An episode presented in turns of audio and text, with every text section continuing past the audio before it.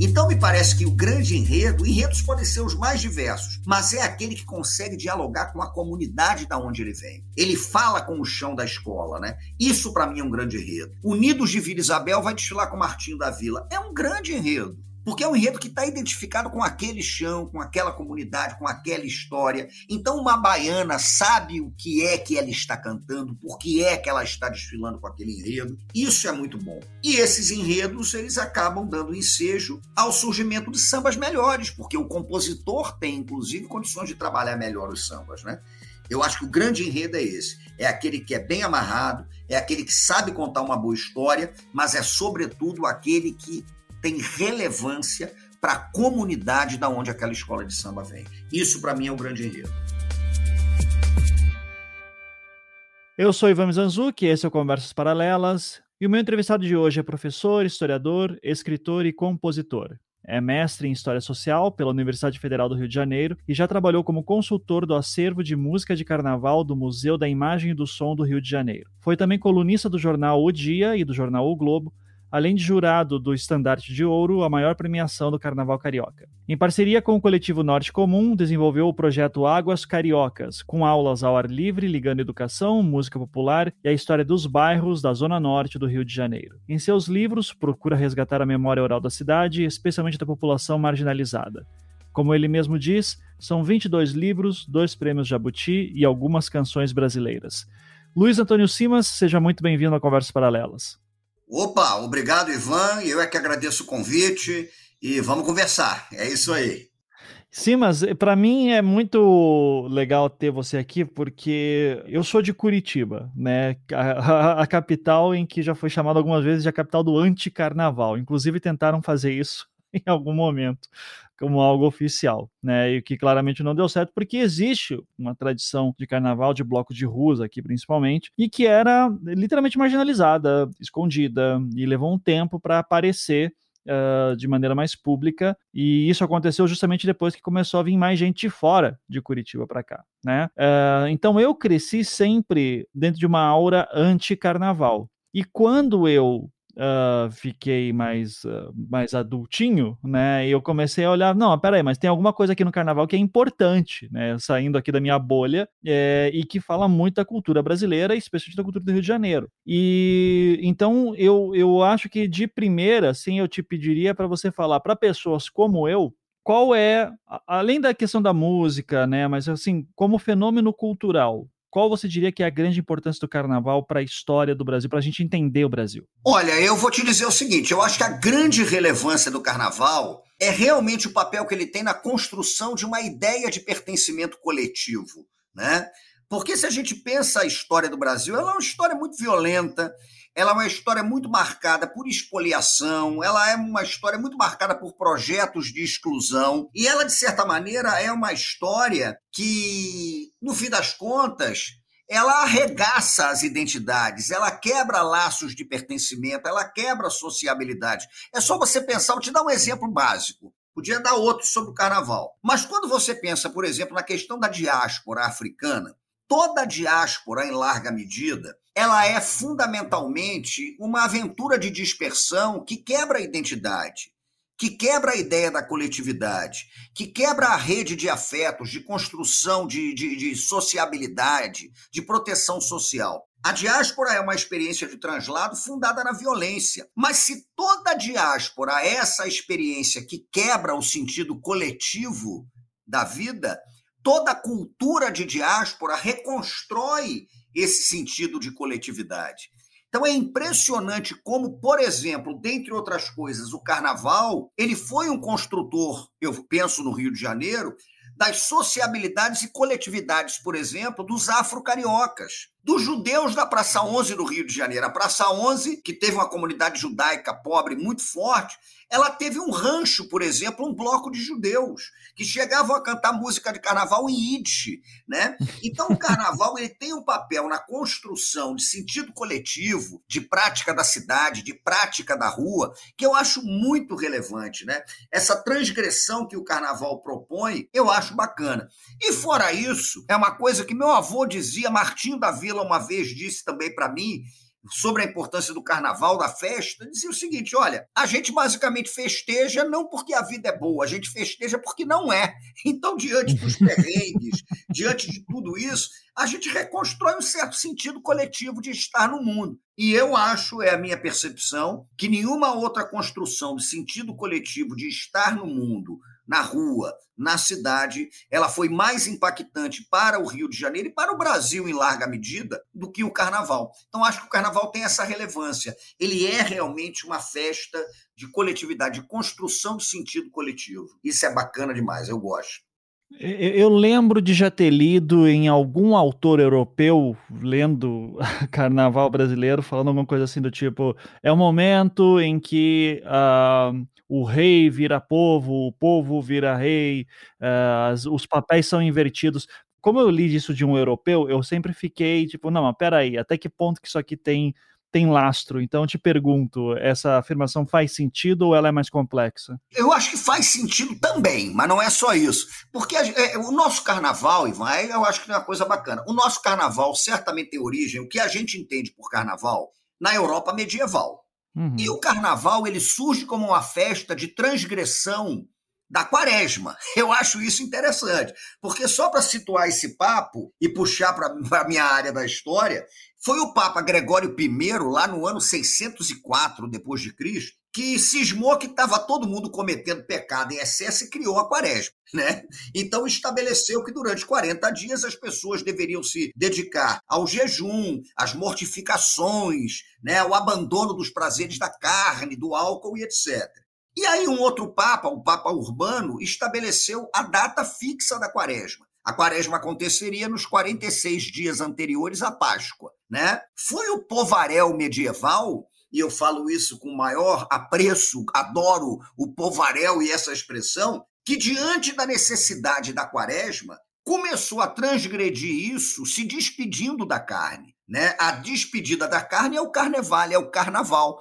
Então, a rigor, o carnaval surge para transgredir de alguma forma a quaresma. E ele surge como uma festa popular. Né? O, o Rabelais escreveu, o Bakhtin escreveu sobre isso e tal. Então, o carnaval entra dentro daquele, daquele contexto mesmo das grandes festas de inversão, né? das grandes festas de transgressão. É o momento em que o funcionário público vira o Pierrot, é o momento em que a costureira ela vira a dona da realeza, desfilando lindamente como uma baiana, né? É o momento em que o sujeito sai desfilando com peruca Luiz XV. Enfim, o carnaval tem muito isso dessa festa de inversão. O nosso grande Aldir Blanc, um querido que eu tive, ele dizia que o carnaval é aquela época do ano em que você tira a máscara que usa o resto do ano, né? Então a máscara que você usa o ano todo, você tira no carnaval. Então tem muito disso no carnaval. Mas, ao mesmo tempo, a experiência do carnaval ela, ela vai se tornando mais complexa. Muitas vezes, por exemplo, o poder público ele buscou domesticar o carnaval. Muitas vezes, por exemplo, o próprio mercado ele busca domesticar o carnaval dentro da lógica da circulação de capitais.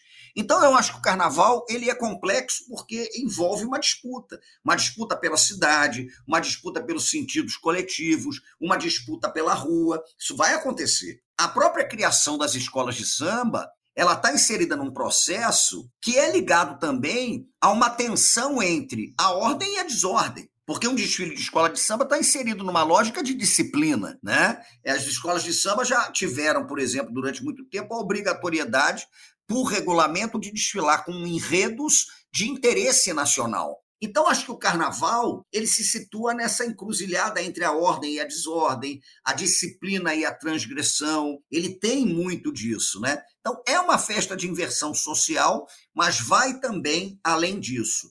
Uma coisa eu posso te dizer, né? Conheça o carnaval de um lugar que em larga medida você vai começar a entender melhor como esse lugar funciona, em todas as suas contradições entre a beleza e a violência, porque o carnaval é isso, o carnaval é um sintoma da cidade, da rua do Brasil, né?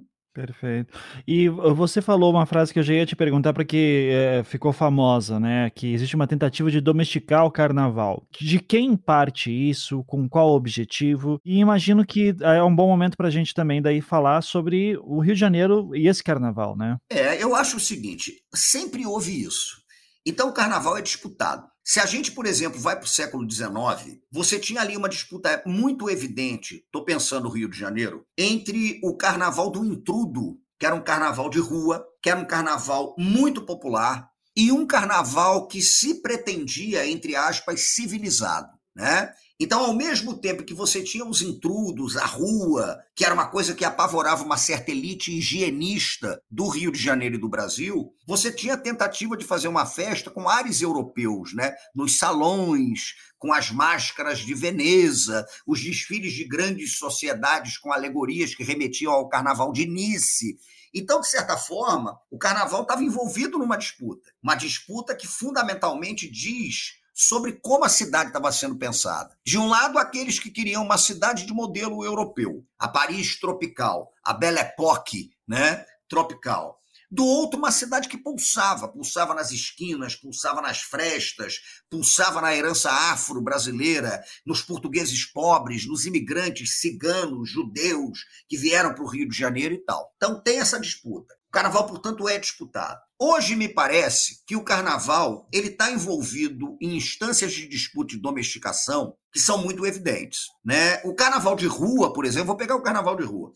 O carnaval de rua ele está inserido hoje, por exemplo, dentro de uma estrutura de disciplina, ordem, desordem e ataque que envolvem alguns elementos. Você tem primeiro um discurso de ordem moral que é aquele discurso que estabelece a ideia de que você tem que controlar o carnaval em nome de uma certa ordenação pública. Então você tenta controlar o carnaval em nome da ordem. E aí você tem, por exemplo, blocos que para desfilar tem que obter alvará, eles têm que desfilar dizendo é, com meses de antecedência qual vai ser o percurso.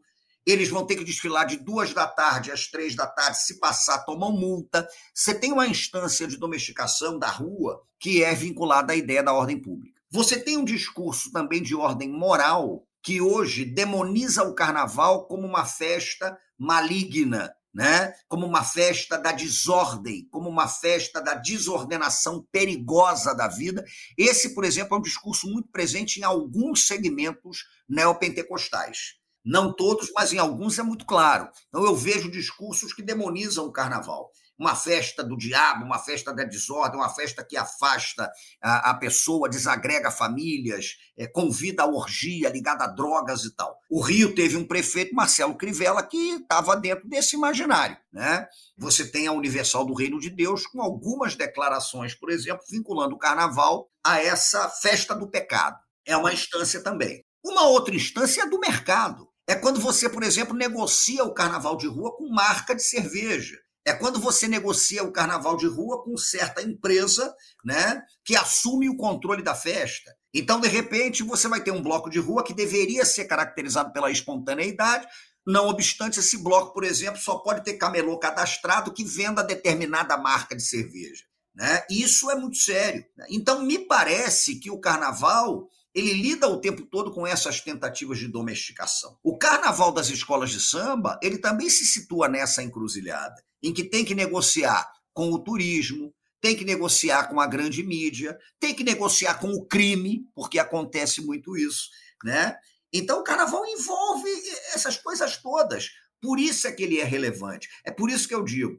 Eu admito até o brasileiro, a brasileira, que detestem carnaval, porque faz parte. Ninguém é obrigado a gostar de carnaval. Né? O cara pode perfeitamente resolver um retiro na Serra da Mantiqueira para esquecer o carnaval.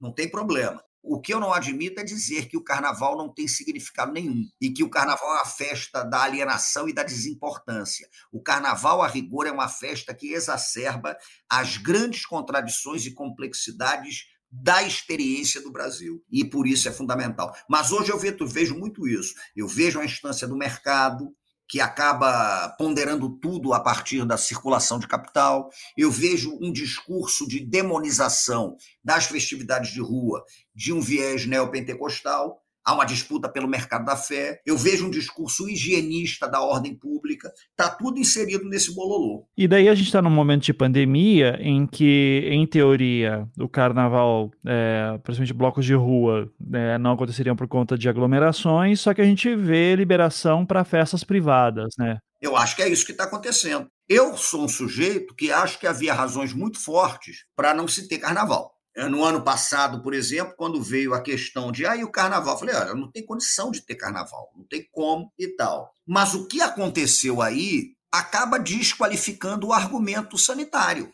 Porque não tem como. Eu até insisto em dizer isso, né? Eu estou longe de ser um negacionista e é evidente que eu acho que a gente ainda vive uma situação complicada, ainda que aparentemente a coisa tenda a melhorar. É complicado. Agora, o discurso de que o carnaval tinha que ser reprimido, não podia ter, carnaval de rua não podia acontecer, o desfile das escolas de samba tem que ser adiado por razões sanitárias, ele não se sustentou. Porque o que a gente está tendo cruza com o que eu te respondi na última pergunta. Basicamente, você tem uma privatização do carnaval. Eu, pelo menos, sei, acompanho mais de perto aqui a situação do Rio de Janeiro, e, e vai ter carnaval no Rio de Janeiro. Só que é um carnaval privado, porque você vai ter festa privada, vai ter festa em mansão, vai ter festa em casa de Santa Teresa, vai ter festa em casa do Alto da Boa Vista, vai ter show, vai ter o diabo vai acontecer tudo. Então, o carnaval privado, ele vai ocorrer. Parece até, olha isso, que maluquice, parece até né, o debate do início do século XX, quando se debatia a necessidade de se fortalecer um carnaval de salão, né? O carnaval dos bailes de máscara, o carnaval em que você pagava, ia a pretensa aristocracia carioca para os salões e tal, ao mesmo tempo que você tentava reprimir o carnaval da rua. Isso acontecia. E é isso que a gente está vendo. Então, como é que você sustenta um argumento sanitário se você vai ter festa privada para Dedéu? Se vai acontecer de tudo, show, é tudo que você possa imaginar. A gente só pode acreditar que continua existindo um imaginário que desqualifica o carnaval como uma festa do povaréu que representa o atraso. Então, não tem jeito, né?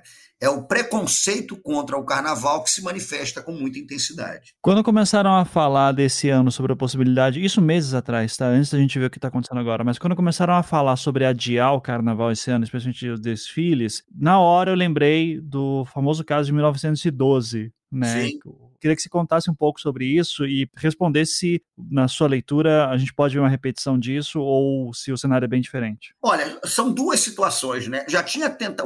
ocorrido uma tentativa antes de adiar o carnaval no governo do Marechal Floriano Peixoto ali no início da Primeira República. Né? O Floriano ele era o vice do Deodoro da Fonseca, Deodoro renuncia em 91, Floriano assume e vai até 94. E durante o governo do Marechal Floriano, Barata Ribeiro foi prefeito do Rio, aquela coisa toda, as pessoas concluíram que o carnaval era um propagador de doenças. Olha a questão sanitária aí. Então, o carnaval ele era o grande difusor uhum. das doenças de verão no Rio de Janeiro. E que, portanto, o carnaval tinha que ser adiado para o inverno. Então, houve uma, uma, uma tentativa de adiar-se o carnaval para o meio do ano. Resumo da ópera: fiasco total, porque tivemos dois carnavais. As pessoas brincaram em fevereiro e aproveitaram o meio do ano. Um caso muito mais famoso e muito mais intenso foi o da morte do Barão do Rio Branco. Morre o Barão do Rio Branco às vésperas do carnaval. O presidente do Brasil era o Hermes da Fonseca. E não sei por que cargas d'água concluíram que a cidade estava em choque porque o barão morreu. Ninguém estava em choque porque o barão morreu, coisa nenhuma. Mas resolveram cancelar o carnaval é, em luto pelo barão do Rio Branco e o carnaval foi transferido para o meio do ano. Aí realmente você teve dois carnavais, porque foi todo mundo para rua, ignorando. Aliás, é pena que a gente não tenha a melodia, mas os jornais de época até divulgaram a letra de uma marcha que as pessoas improvisaram. O Barão morreu, não vai ter mais carnaval. Ah, não, é, é, a letra não era essa, não é assim. O Barão morreu, vamos ter dois carnaval. Ai, que bom quando virá a morte do Marechal. Então, imagina, o cara não só comemorou os dois carnavais com a morte do Barão do Rio Branco, como já estava desejando a morte do Hermes da Fonseca. É o carnaval né, contrariando o poder. Em 28, cara, estou lembrando aqui, 28, 29, a Câmara de Vereadores do Rio votou um projeto para extinguir o carnaval, considerando que era uma data de extrema periculosidade, que fomentava conflitos, violência, doenças e tal. E é muito curioso porque o J. Carlos, que foi um grande caricaturista, ele na época fazia caricaturas para o Malho, uma revista, ele faz uma caricatura de um pessoal fantasiado invadindo a Assembleia Municipal do Rio e o sujeito virando vestido de Pierrot falando para o conselheiro, né, líder da Câmara e tal. Conselheiro, não brinque com o carnaval. Por muito menos o povo fez a Revolução Francesa. E aí o pessoal fez carnaval, né? Eu vou te falar a verdade. Eu acho que vai ter carnaval nas ruas do Rio de Janeiro, que não vai ter como controlar isso. Uhum. Porque eu vejo gente combinando. Você tem na zona oeste do Rio, por exemplo, é um movimento muito forte que é dos grupos de bate-bola. Então, bairros como Marechal Hermes, Santa Cruz, Campo Grande, Realengo, Deodoro, tem uma cultura de bate-bola. Para quem não é do Rio, talvez não conheça, o bate-bola é aquele mascarado que parece um palhaço de folia de reis que saem batendo bexigas no chão, né? com fantasias idênticas, são grupos de bate-bolas. Aquilo é fundamental para aquelas comunidades. O bate-bola vai sair. Acho muito difícil que segurem. Tem muito bloco de improviso. Então eu não acredito nos grandes blocos. Acho que esses não virão mesmo, os blocões. Mas aqueles blocos que vão se formando nos bairros, nas esquinas, né? Aquela coisa do cara tá tomando uma cerveja numa birosca de esquina, aí um começa a puxar um, uma marcha, daqui a pouco cinco estão cantando e eles resolvem desfilar. Eu acho que a gente vai ter isso, sabia? Eu acho que não vai ter como controlar, não vai ter como controlar. Então a gente vai ter rua. Até porque eu vejo um clima nas ruas de muita gente insatisfeita com a evidente privatização do Carnaval do Rio de Janeiro. Porque está cheio de festa aí sendo anunciada, com ingressos caros, e tem uma turma do Carnaval de rua que eu acho que vai para a rua também. Acho que a gente vai, vai ter carnaval. Sim. E, e daí você acha que é possível ter dois carnavais esse ano ou não?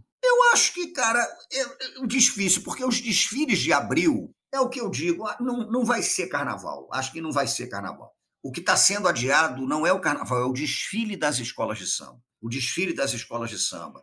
Eu acredito que realmente a gente tem uma ebulição de rua agora, não acho que vai ser nada extremamente efusivo, mas eu acho que a gente vai ter muita coisa acontecendo nas ruas do Rio de Janeiro. E acho que abril vai ficar só no desfile das escolas de samba mesmo e nós não vamos ter uma intensidade maior, não. Vai ficar meio restrito. Acho que a questão da rua mesmo ela está sendo definida agora o que, que vai acontecer ou não. E isso é, encontra o que eu estava falando para você antes, né? Sobre como a minha percepção do carnaval, por não ser de um centro conhecido como grandes festas, uhum. uh, carnaval para mim era o que passava na Globo sabe? Era, era desfile. Sim. E então demorou muito tempo para eu perceber essa dimensão do carnaval de rua e da sua importância de isso ser o carnaval, né? Isso é realmente o carnaval.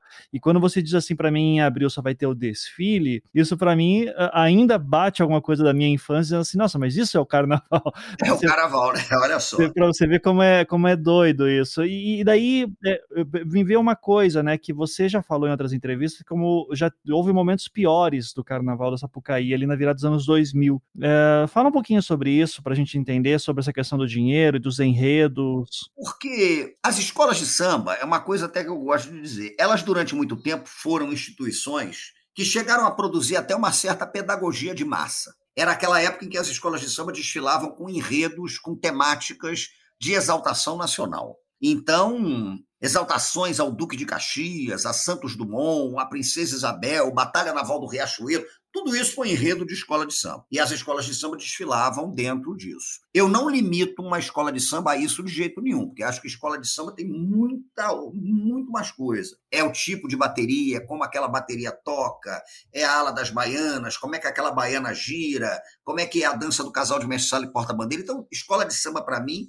é, é, é, múltipla e é um espetáculo impactante. Acontece que, sobretudo nos anos 90, virada para os anos 2000 e primeira década dos anos 2000, as escolas de samba elas começaram a ganhar muita grana, é, sobretudo por conta da onda dos enredos patrocinados. Porque durante muito tempo, Ivan, é, havia obrigatoriedade de temas nacionais nos enredos essa obrigatoriedade caiu. E no momento em que essa obrigatoriedade cai e a gente entra pela década de 90, qualquer coisa pode virar enredo de escola de samba. Então, o enredo de escola de samba começou a ser negociado no mercado. E aí o que, que você vai ter? Você tem absurdos. Você tem um ano, por exemplo, em que uma companhia aérea comprou o enredo do Salgueiro. E aí uma companhia aérea concorrente, no mesmo ano, comprou o enredo da Beija-Flor. Então a Beija-Flor desfilou saudando uma companhia aérea que era vermelha e branca, e o, a Beija-Flor desfilou saudando uma companhia aérea que era azul e branca. Uhum. Virou uma briga entre a antiga TAM e a antiga uh, Varig. Olha que loucura isso.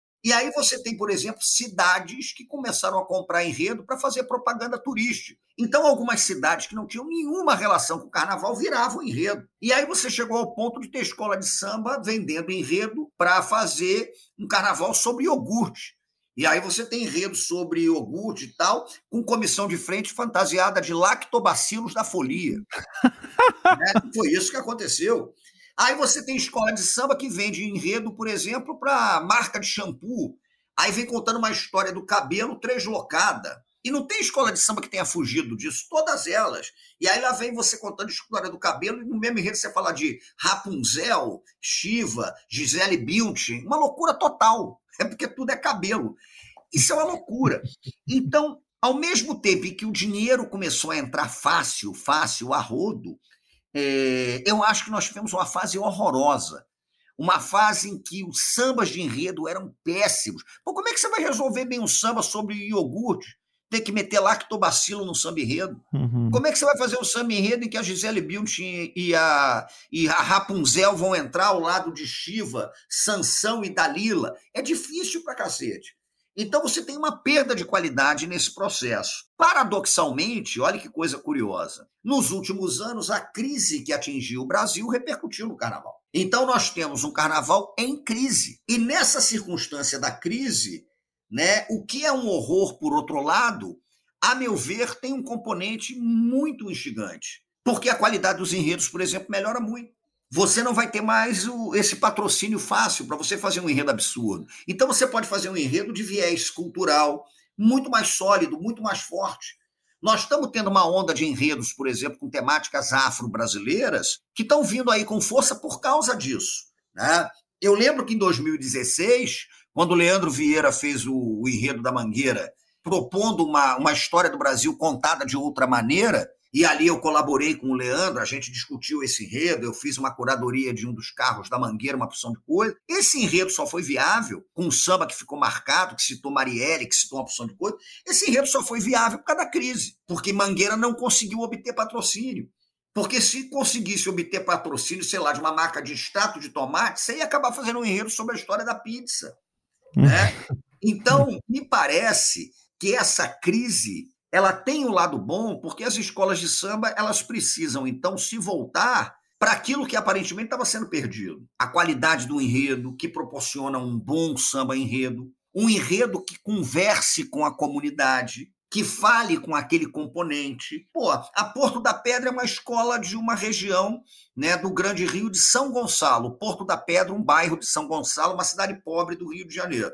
Aí você vai contar a história do iogurte. O que é aquilo? Né? Não tem, não repercute, não tem comunidade que segure um negócio desse. Então a crise, ela tem esse lado que eu acho que é positivo. Né? Eu acho que é interessante, porque você teve que começar a se segurar naquilo que o nosso enorme Milton Santos, o nosso grande geógrafo, chamava de sabedoria da escassez. Pô. Diante da escassez, você vai ter que inventar aqui, porque não dá. E aí eu acho que as coisas vinham melhorando bastante. A pandemia vem no momento em que a qualidade dos enredos estava melhorando, a qualidade dos sambas de enredo estava melhorando muito, e vamos ver o que vai acontecer. Mas eu acho que tem um lado positivo dessa crise que marcou a dificuldade de obtenção de capital para as escolas de samba. E o que, que uh, seria então um bom enredo e um bom samba enredo, né? Como é que a gente, como é que torna isso memorável, que vai ser discutido para a história? Olha, eu acho que um bom enredo é aquele que dialoga com a comunidade da onde ele sai. Eu acho isso fundamental. Então, por exemplo, quando acadêmicos do Grande Rio, durante muito tempo, ela recebeu até um apelido malicioso no Rio de Janeiro de acadêmicos do Projac, porque era uma escola que contava com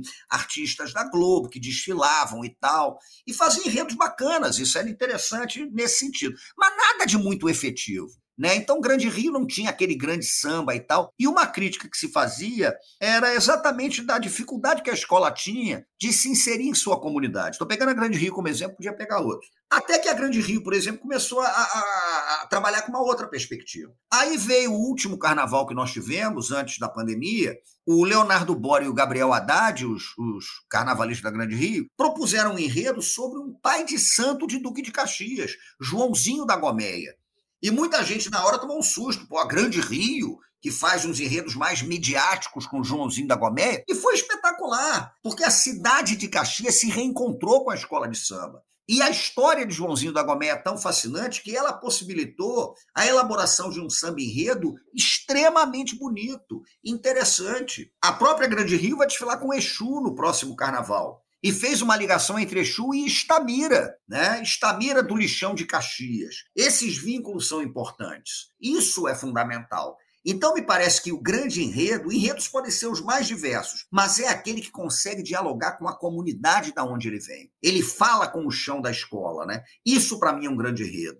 Unidos de Vila Isabel vai desfilar com Martinho da Vila. É um grande enredo. Porque é um enredo que está identificado com aquele chão, com aquela comunidade, com aquela história. Então, uma baiana sabe o que é que ela está cantando, por que é que ela está desfilando com aquele enredo. Isso é muito bom. E esses enredos, eles acabam dando ensejo ao surgimento de sambas melhores, porque o compositor tem, inclusive, condições de trabalhar melhor os sambas, né? Eu acho que o grande enredo é esse. É aquele que é bem amarrado, é aquele que sabe contar uma boa história, mas é, sobretudo, aquele que tem relevância para a comunidade da onde aquela escola de samba vem. Isso, para mim, é o grande enredo. É aquela história do se você quiser ser universal, começa a falar da sua vila, né? Isso, fale da sua vila. Então é isso. A Grande Rio fala de Joãozinho da Gomeia. A Mangueira vai falar de Cartola, Jamelão, Delegado. A Vila vai falar de Martim da Vila. A Portela, em larga medida, vai falar dela mesma, dos grandes portelenses. É assim que essa história vai se construindo. É por aí que vai. E tem assuntos que são tabus, assim, que opa, esse é um tema aqui complicado, se alguém quiser pegar, é, vai, vai, dar problema ou é muito arriscado? Não, eu acho que às vezes criam-se problemas. Por exemplo, é, durante muito tempo as escolas de samba tiveram uma dificuldade de falar de enredos que dialogassem com a tradição católica do Brasil. Isso virou um certo tabu porque a arquidiocese, por exemplo, implicava com esses enredos. Então você não tem como contar a história do Brasil sem falar da história também do cristianismo brasileiro, que pode dar enredos belíssimos. E houve confusões, houve, houve carnavalesco tendo que ir para a delegacia para prestar esclarecimento, a arquidiocese entrando com mandato para fiscalizar a alegoria antes do desfile acontecer. Tem muito disso. E, de certa maneira, havia um certo pudor de fazer enredos com uma pegada política mais direta, mais explícita, mais evidente. Que eu acho que hoje nem tem tanto, porque nessa onda de enredos novos, você tem alguns enredos muito politizados e que são enredos que vêm dialogando com a nossa realidade, com o nosso cotidiano. Então a gente teve escola de samba que botou o Temer de vampiro, a gente teve escola de samba que explicitamente satirizou o presidente da República. Nós temos muito disso. Mas eu acho que dependendo do tratamento não tem exatamente um tabu. Agora, a grande dificuldade sempre foi lidar no Rio de Janeiro com certa tradição institucional do cristianismo, que criava uma encrenca danada para que as escolas de samba desfilassem. Basta ver a Beija-Flor, que teve um Cristo Redentor censurado né, em 1989, porque era um Cristo mendigo, do Laíla, do Joãozinho 30, e a arquidiocese entrou com um processo para impedir que o Cristo desfilasse. E aí a Beija-Flor cobre o Cristo com um saco preto em protesto contra aquela censura. Né? O meu trabalho lida muito com preconceitos de, contra pessoas de é, religião de matriz africana, né? Então, quando você fala de Exu, por exemplo, e eu, eu falo de caso criminal, né? E quando você fala de Exu ter um grande destaque numa, numa escola de samba, é, na hora já me vem assim, tá, mas isso aí vai ser bom ou vai ser ruim? Então, como é que as, as religiões de matriz africana são representadas e como é que isso, é, como é que é o esforço para tornar isso algo positivo num país que tem tanto preconceito com esse tema? Eu acho muito positivo porque você trabalha isso na dimensão impactante que a beleza tem também. Isso não é de hoje. Agora, é interessante que as comunidades de escolas de samba sempre foram muito ligadas às comunidades de terreiro. Então, contar a história da escola de samba é dialogar com a história da Umbanda, do Candomblé, né, das macumbas do Rio de Janeiro e etc. Os grandes fundadores de escola de samba estavam ligados a isso. Né? Uma matriarca do samba do Rio de Janeiro, Tia Ciata, era mãe pequena de uma casa de candomblé um grande nome da história do início das escolas de samba, Eloy Antero Dias, ele era um sacerdote, um babalorixá. José Espinguela, que organizou o primeiro concurso entre escolas de samba, Espinguela era um sacerdote, né, também de, de religiosidade nesse sentido. É, mas a temática dos orixás das umbandas, ela chegou às escolas de samba um pouco mais tarde. Só para você ter uma ideia, a primeira escola de samba de um grupo especial do Rio que cita um orixá é só em 1966. E os desfiles começaram em 32. Foi o Império Serrano que citou Iemanjá, no enredo Glórias e Graças da Bahia. Mas a partir daí também os orixás começaram a aparecer a mitologia dos orixás, né? outros cultos, a Umbanda já foi enredo da própria Grande Rio, muito bonito. Eu acho muito positivo. Muito positivo, primeiro, porque aquela comunidade ela se reconhece naqueles saberes, isso é interessante.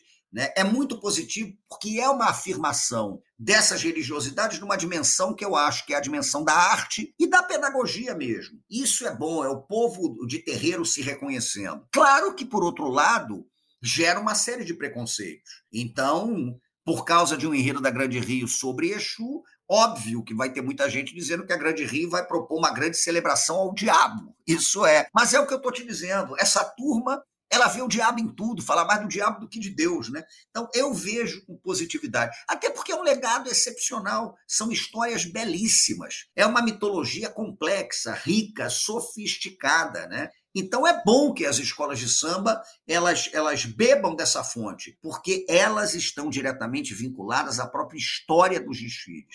Quanto mais a gente mostrar, quanto mais a gente trabalhar nessa dimensão da arte e da educação, eu acho que é melhor para a luta contra o racismo religioso, que eu acho que é racismo religioso, não é nem exatamente intolerância, a luta contra o racismo religioso. É. é, justamente eu fico pensando nisso da perspectiva de, ok, nós estamos num país em que, né, um, um momento de recrudescimento, conservadorismo aí muito forte, né, você mesmo citou alguns segmentos de igrejas neopentecostais.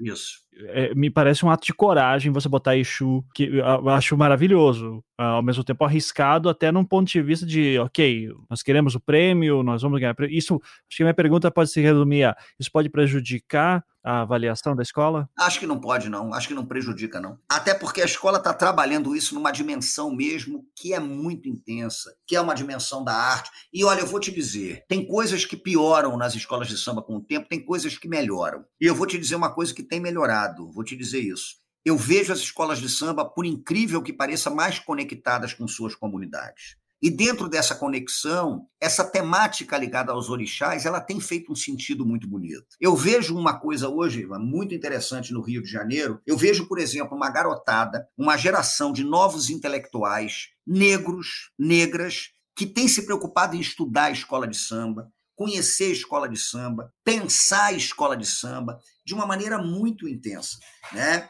Então, acho que tudo isso faz parte dessa conexão. Hoje eu vejo, por exemplo, dois garotos, são novos, são intelectuais brilhantes, mas vou te dar um exemplo entre vários. Você tem um Mauro Cordeiro, que é um garoto aqui do Rio de Janeiro, Vinícius Natal, um, um excepcional historiador e tal. São rapazes negros, um pensamento muito sofisticado sobre o Brasil, que estão estudando escolas de samba a partir das comunidades negras. Então, a gente tem visto esse movimento crescer. Muitas mulheres, por exemplo, novas estudando escola de samba, mulheres, tem muita gente. Fica até complicado citar, senão a gente esquece. Mas isso eu acho que é muito intenso. Isso tem acontecido. E as pessoas, às vezes, fora desse universo do samba, talvez não percebam, mas é um movimento muito forte. E esse redimensionamento, então, das escolas, a partir da ligação que elas têm com a herança da civilização afro-carioca, eu acho que isso tem sido uma coisa intensa e positiva. Então, não acho que a escola vai ser prejudicada, não. Acho pelo contrário, hein? Anota aí, não sou muito de fazer profecia, acho que é uma das grandes favoritas, talvez, para ganhar o carnaval. Então, falando de premiação, né? Você é jurado no Estandarte de Ouro. Isso. Que eu queria que você explicasse o que é o Estandarte de Ouro, sua importância e como é que você, como é que você avalia, né, estando lá dentro como jurado. O Estandarte de Ouro é um prêmio que já tem 50 anos. Ele foi criado pelo jornal O Globo e é um prêmio que contou com a presença de grandes intelectuais do samba da cidade, como Fernando Pamplona, foi jurado há muito tempo, Dona Lígia Santos, Pô, só para ter uma ideia, filha do Donga, que foi jurada há muito tempo de Estandarte de Ouro. Eu cheguei a ser jurado em 2013 com Dona Lígia Santos, né? Estandarte de Ouro que pegou um Albino Pinheiro, né? Sérgio Cabral, o pai, né? não o filho, mas o pai. Então, o Estandarte de Ouro ele tem uma tradição muito forte. E, e a ideia do Estandarte de Ouro foi a de premiar o carnaval, as escolas de samba, os desfilantes, fora da lógica do desfile oficial, que é muito chata, quem gosta de nota e tal. Então é premiar a melhor bateria, é premiar o melhor casal de mestre sala e porta-bandeira, é premiar o melhor samba de enredo, é premiar o melhor enredo. Então a ideia do estandarte de ouro é essa. E esse é um fórum de discussão sobre o Carnaval do Rio de Janeiro. Então eu estou lá no Estandarte de Ouro, a gente tem um decano que é o grande mestre Haroldo Costa, da velha geração do estandarte que continua aí, né? Temos uma turma que é muito qualificada em carnaval, Marcelo Melo, por exemplo, a turma é boa. O Estandarte de Ouro tem essa, essa perspectiva. E é um prêmio que está aí, 50 anos depois está vivo. Eu acho que o estandarte, tomara que vá se adequando aos novos tempos, então quem sabe no futuro tenhamos um estandarte cheio de gente nova, né, participando e tal desse corpo de, de, de jurados, mas é um barato e é uma experiência de dialogar com quem vive dentro do carnaval. Né? Mas o estandarte é isso. O estandarte já fez 50 anos premiando os melhores do Carnaval do Rio de Janeiro. Chamado Oscar do Carnaval, né? Assim como uma referência. É, é uma espécie de, de guardadas as proporções, é o Oscar do Carnaval, é o estandarte de ouro de fato. E, é, você publicou 22 livros, né? Tá correta? É por aí, por aí. Por aí. É, é uma produção invejável. É, eu vejo aqui até pelos anos, assim, tem ano que você publicou três livros, né? Três, Isso. acho que 2018 tô vendo aqui quatro livros em um ano. Então, antes de tudo, parabéns, né? Pela. Obrigado. por ser tão prolífico. E você tem essa frase, né? Que eu acho muito forte, né? Que você fala do cotidiano. É, você não gosta dos grandes acontecimentos, você gosta do, do cara na esquina né, que está conversando. E, e, dá para ver pela sua fala apaixonada sobre o Rio, sobre a, até a sua proposta do, como historiador social de falar aí do seu ambiente. A minha pergunta daí é nesse é, é saindo do Rio, quando a gente olha para outros carnavais, você também busca fazer essas comparações? Não estou nem falando de São Paulo, mas falando Nordeste, próprio Norte, Sul, como é que você nota esse fenômeno brasileiro carnaval entre tantos Brasis? Olha, eu sou um sujeito nascido e criado no Rio de Janeiro, né? E produzo basicamente sobre o Rio de Janeiro. Esse ano de 2018 que você falou, eu fui prolixo, mas também porque eu lancei muito livro de crônica, né? Então, eu peguei crônicas de 5, 6, 7 anos e essas crônicas foram sendo arrumadas e tal. Mas eu trabalho basicamente com essa perspectiva mesmo das culturas de rua. Mas eu me interesso muito pelo Brasil como um todo. Tem um livro, inclusive, que eu discuto cultura popular brasileira, chamado Almanac Brasilidades, que vai lá do Amazonas descendo até o Rio Grande do Sul e tal. Uma homenagem que eu fiz a, a ao Lunário Perpétuo, que era o antigo Almanaque dos Sertões. Agora, eu sou um carioca que inaugura a linhagem dos cariocas da família, né? Eu sou neto de uma senhora de Porto Calvo das Alagoas, que é minha avó. A minha mãe nasceu no Recife. O meu pai nasceu em Tijuca, Santa Catarina, conheceu minha mãe no Rio de Janeiro com a migração dos pernambucanos para cá e tal. Então, eu tenho um interesse grande pelo Brasil. E é muito impactante perceber como a festa em geral, ela é um elemento de construção de sentido no país inteiro. É impressionante como a festa, ela trabalha uma ritualização coletiva da vida diante de circunstâncias que são muito duras. Então, quando você pensa, por exemplo, o Carnaval de Pernambuco, de onde vem a minha família, é uma experiência fascinante.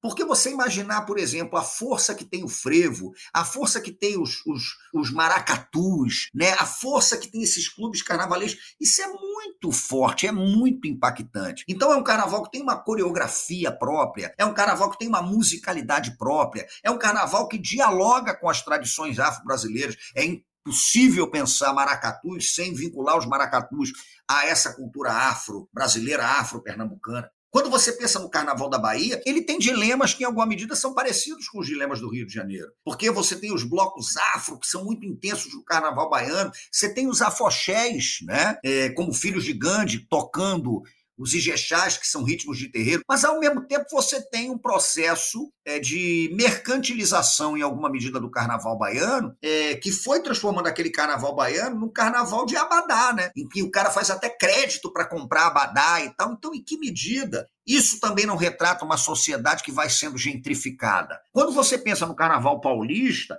eu acho fascinante, porque as pessoas falam samba de São Paulo. É outra coisa, o samba de São Paulo tem características vinculadas às sonoridades do samba de bumbo campineiro, né, dos batuques de Pirapora de Bom Jesus. São Paulo tem uma tradição negra ligada às rodas de tiririca que aconteciam no Largo da Banana, né, os cordões carnavalescos lá da década de 30. Então, acho que cada lugar tem uma especificidade. E o Brasil pulsa no carnaval. Eu sou impressionado, Ivan, com o carnaval de Uruguaiana. Uruguaiana tem um dos melhores carnavais de escola de samba do Brasil né? Porque Uruguaiana é fronteira, foram muitos marinheiros cariocas para lá. E o que contam é que naquela solidão de você ter ido para a fronteira, eles começaram a criar escolas de samba.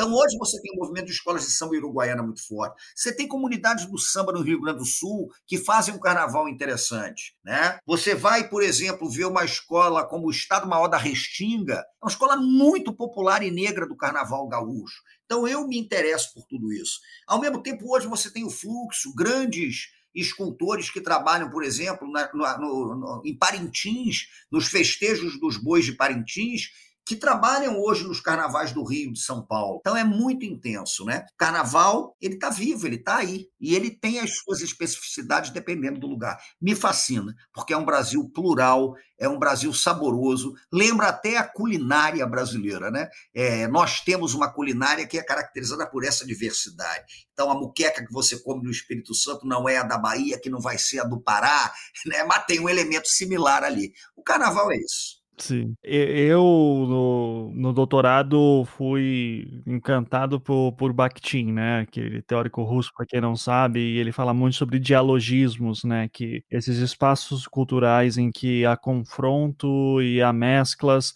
e que a cultura é esse processo enlouquecedor que você não consegue rastrear é, é, na sua totalidade, né? Ele é, é descontrolado.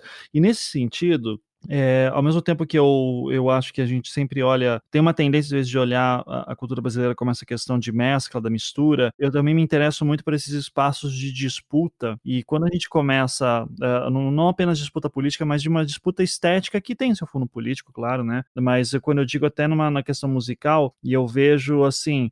É, eu não gosto do samba, mas eu gosto da festa do carnaval. Então, lá em São Paulo, eu vou no bloco emo, né? Que tem o que tem lá do, do, pessoal que gosta de, de emo, que é, que é rock do início dos anos 2000 eu fico pensando daí nesse, nessas outras roupagens, eh, até que ponto, queria a sua opinião sobre isso. Eu sei que o termo manifestação legítima é, é, é sempre complicado quando a gente fala sobre isso, até que ponto que a gente não está vendo, isso não vira isso é uma manifestação compreensível de outro tipo de carnaval que sai um pouco do registro que você está mais acostumado? Ou até que ponto que isso já é uma tentativa de gentrificação também, de, de transformar o carnaval numa coisa que ele não é? Ivan, eu acho que fica no fio da navalha, né?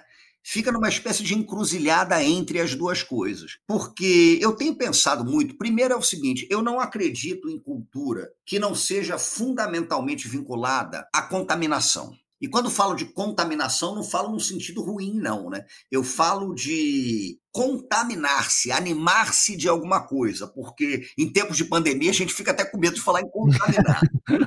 Mas eu Sim. falo no sentido mesmo de que as coisas circulam, as ideias vão circulando. Eu sou estudioso do samba, por exemplo, e o samba é um ritmo que, a meu ver, consegue permanecer muito vivo porque ele dialoga com o contemporâneo o tempo todo. O samba é ancestral e as pessoas têm uma certa fazem uma certa confusão entre o ancestral e o antigo. Né? O antigo é aquilo que está datado e ficou ali. O ancestral é aquilo que continua fazendo sentido para o presente, nesse fluxo entre a tradição e, e o contemporâneo. Então eu acho que faz parte da cultura, né? Essa coisa de um carnaval que parou no tempo, eu não tenho o menor interesse, por exemplo, em em participar de um carnaval que reproduza fidedignamente o carnaval de 1923. Não é essa a minha onda. Eu acho que a uhum. contemporaneidade está aí. Mas, ao mesmo tempo, eu tenho pensado numa diferença que eu tenho tentado estabelecer entre evento da cultura e cultura do evento. É, que parece só um jogo de palavras, mas não é não. Porque quando a gente pensa na cultura do evento, a gente está falando de uma coisa que não tem organicidade, né?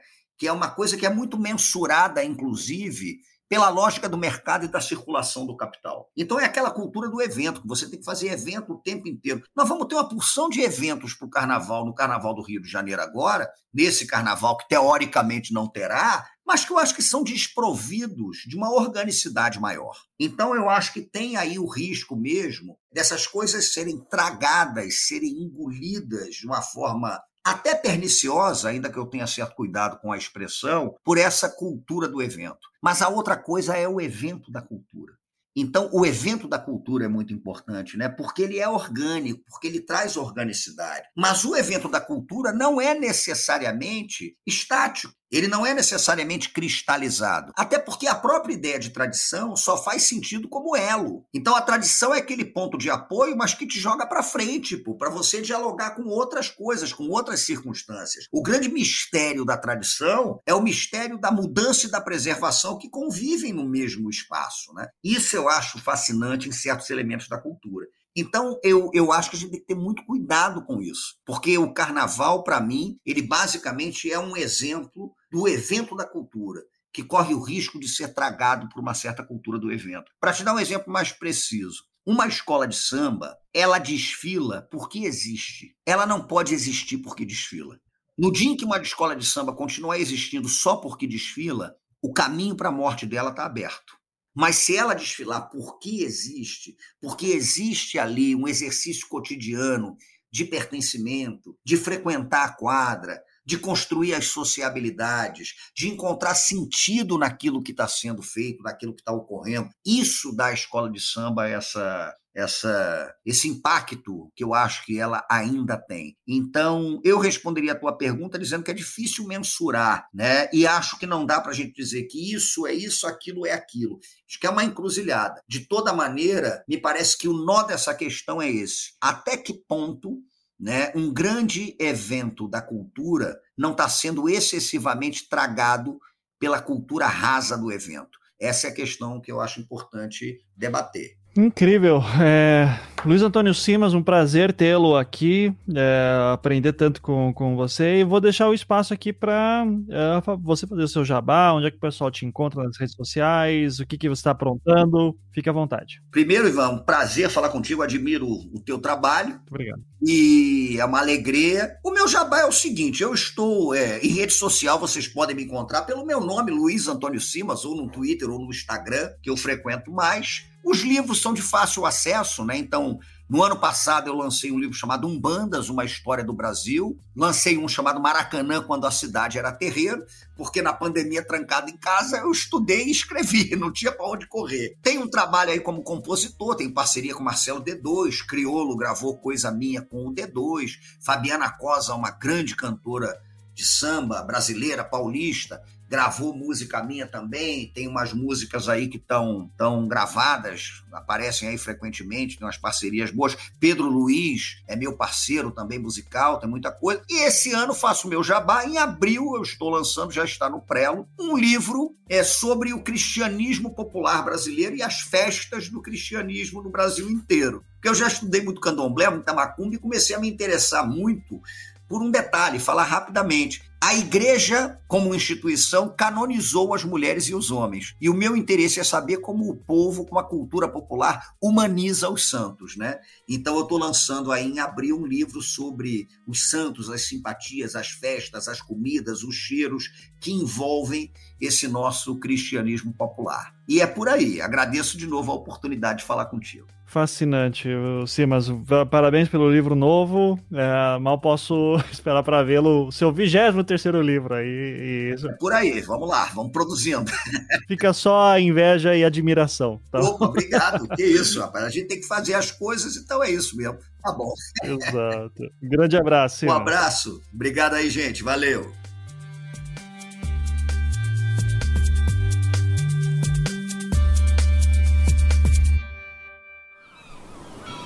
Este podcast foi editado pela Maremoto.